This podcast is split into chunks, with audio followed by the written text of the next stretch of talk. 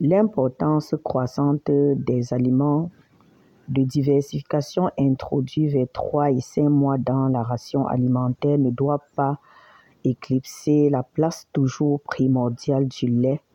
Ce lait qui est l'aliment le premier source de protéines et de calcium chez, chez le nouveau-né. Les aliments diversifiés passeront de la texture lisse à une consistance épaisse, pâteuse, puis en petits morceaux vers euh, la fin d'année. Euh, les protéines animales, euh, les protéines animaux, je veux dire, sont introduits vers le cinquième mois. Les fromages et les féculents dès le sixième mois. Et les aliments glucidiques comme les gelées, le miel, les confitures à partir du septième mois. Il faut également noter que les légumes et les fruits tels que euh, le persil, les épinards, les fruits, rouges comme euh, la tomate, euh, les carottes, sont des sources importantes de la vitamine du fer. Le fer qui est très important à introduire à partir du troisième mois en petite quantité puisque l'enfant fait des réserves en fer pendant la grossesse.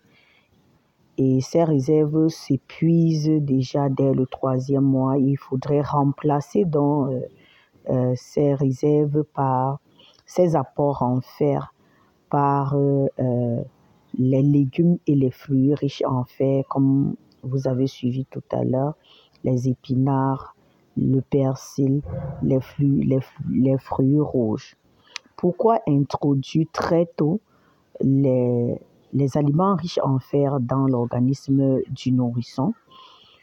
Cela est dû au fait que euh, le fer est un aliment et un minéraux qui n'est pas synthétisé par l'organisme, c'est-à-dire l'organisme ne fabrique pas du fer. Le fer doit être apporté à l'organisme par les aliments.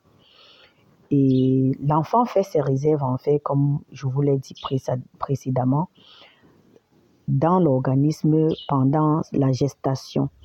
Et ces réserves s'épuisent vers le sixième mois. Donc, il est important dès déjà le troisième mois commencer à introduire en petite quantité de, des jus de légumes acceptables par l'enfant pour prévenir les risques de manque, de, de en fait qui sont essentiels pour la croissance et pour le bon fonctionnement du cerveau de l'enfant.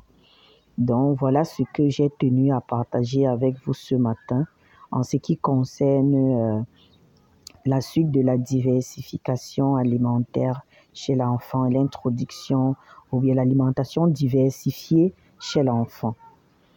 Nous parlerons prochainement des aliments introduits et des quantités. Je vous proposerai, si vous le voulez, euh, pour ceux qui voudront bien, prendre une fiche euh, sur laquelle vous aurez en quantité selon l'âge tous ces aliments introduits lors de la diversification chez le nourrisson.